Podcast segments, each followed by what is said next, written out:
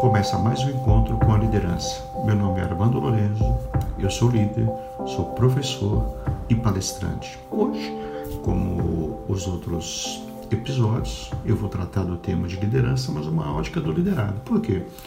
Porque ser liderado também é um desafio. E a gente espera muitas vezes que o líder ele seja uma pessoa sem falha, sem erro, que essa atitude, mas não é verdade, porque o líder é humano e a gente comete alguns erros. É importante que a gente acerte mais do que erre, sem dúvida nenhuma, e que não tenha erros graves.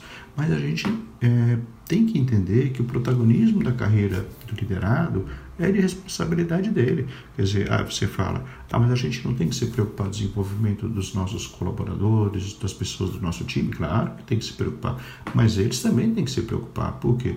Porque, volto a dizer, a responsabilidade da carreira é sempre individual.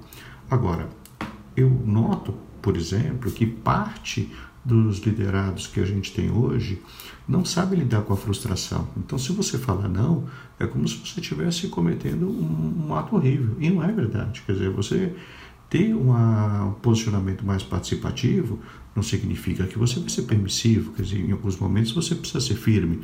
Agora, ser firme não significa ser descortês, eventualmente que não. Você precisa ser educado e precisa ter lógica naquilo que você fala.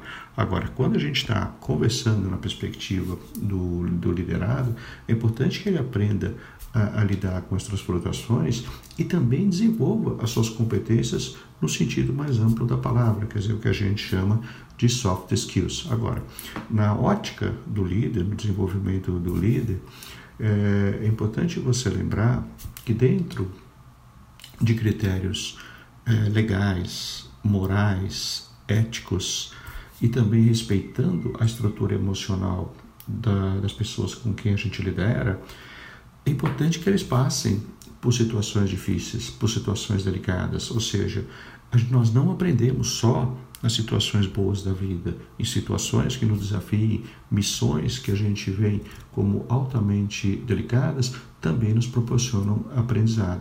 E eu acho que é dentro dessa ótica que a gente tem que desenvolver, porque senão nós não teríamos mais sentido em ter o desenvolvimento das pessoas, ou seja, o liderado, ele passaria a escolher o, o, líder. E não é verdade, quer dizer, trabalhar com determinados tipos de líderes, mas volto a dizer, dentro daquelas condições que eu mencionei anteriormente, eles são fundamentais para o desenvolvimento das pessoas. A gente aprende nesses ambientes de desafio. E quantas vezes a gente também não aprendeu e os liderados também. Portanto, eu volto a dizer, o ser humano é, não só na ótica do líder, mas do liderado, então a gente vai cometer erros, deve cometer mais acertos do que erros, e lembre, o protagonismo da carreira dos liderados é deles mesmos, ou seja, eles devem ter essa preocupação. Portanto, pense nisso e até o próximo encontro. Muito obrigado.